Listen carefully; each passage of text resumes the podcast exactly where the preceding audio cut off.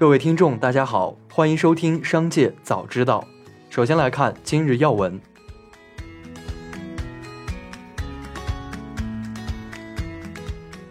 五一期间的机票预订已经红红火火，出游热门航线机票已开始告急。数据显示，假期前日和首日的航班不少已陆续售罄，航空公司通过调整机型来增加运力。在旅行出游平台上，三亚等热门目的地机票价格逐日上升。目前长假期间的票价总体已经比日常翻了一倍。此外，五一假期历来也是婚庆旺季，多地的婚宴酒店五一档期已是一厅难求。一起来关注企业动态。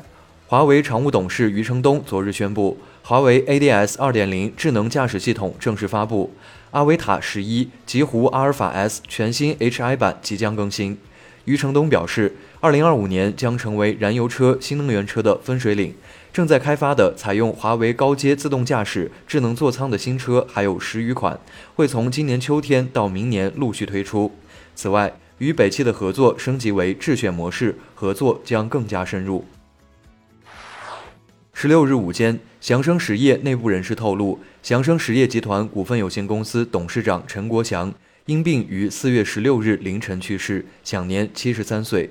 知情人士称，系因白血病去世。奇瑞汽车昨日宣布，宁德时代钠离子电池将首发落地奇瑞车型。同时，奇瑞将联合宁德时代推出电池品牌 EnerQ。多位用户四月十六日反映，在没有下载软件需要支付的情况下，苹果设备在短时间内多次要求用户输入 Apple ID 密码。即使输入了正确的密码，系统同样会提示登录失败，并在不久后继续要求用户重新输入。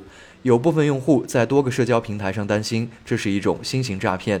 就此致电了 Apple ID 专用客服，对方表示导致这一问题的原因并不清楚，目前已经反馈给工程部，正在加快解决。薇娅的丈夫所在的千寻控股有限责任公司以总价两千二百零六万拿下滨江区永久河单元 M 一杠零二零一地块，项目计划打造为新零售电商直播产业基地项目。二零二一年十二月，薇娅因偷逃税被追缴税款、加收滞纳金并处罚款，共计十三点四一亿元。此后，直播间再看不到薇娅的身影。不过，薇娅只是离开了一线，而并非真的销声匿迹。旗下直播带货业务并未停滞。百度 Apollo 昨日发布旗舰产品城市智驾 Apollo City Driving Max。据介绍，轻量级高精地图比行业通用的传统高精地图要轻近百分之八十。同时，黑芝麻智能国产芯片成为百度 Apollo 智能驾驶首选国产芯片合作伙伴。Apollo Highway Driving Pro 将部署到华山二号 A 一千芯片算力平台上，并将在今年第三季度正式发布。据特斯拉招聘微博，特斯拉上海储能超级工厂开始招聘，岗位涵盖产品研发、智能制造、供应链、工业互联网研发等领域，工作地点均为上海临港。据了解，该工厂现规划生产特斯拉超大型商用储能电池，计划于二零二三年第三季度开工，二零二四年第二季度投产。在小鹏汽车二零二三技术架构发布会上，小鹏汽车董事长 CEO 何小鹏表示，汽车行业淘汰赛刚刚开始，三百万辆的年销量规模将只是汽车公司的入场券，明年燃油车销量将加速下行，下一个十年主流汽车公司只会有八家。一起来关注产业发展动态。二零二二年，我国罐头出口量和出口额同比分别增长了百分之十二和百分之二十二，均创近年新高。在福建漳州，有上千家罐头出口企业生产的罐头约占全国罐头出口总量的百分之十五点六。截至目前，我国罐头出口已覆盖两百多个国家和地区。近年来，对亚非拉、一带一路等新兴市场的罐头出口量明显增加。其中，2022年我国对土耳其罐头出口量的同比增速达到了百分之五百四十七，拉脱维亚则达到了百分之二百五十五。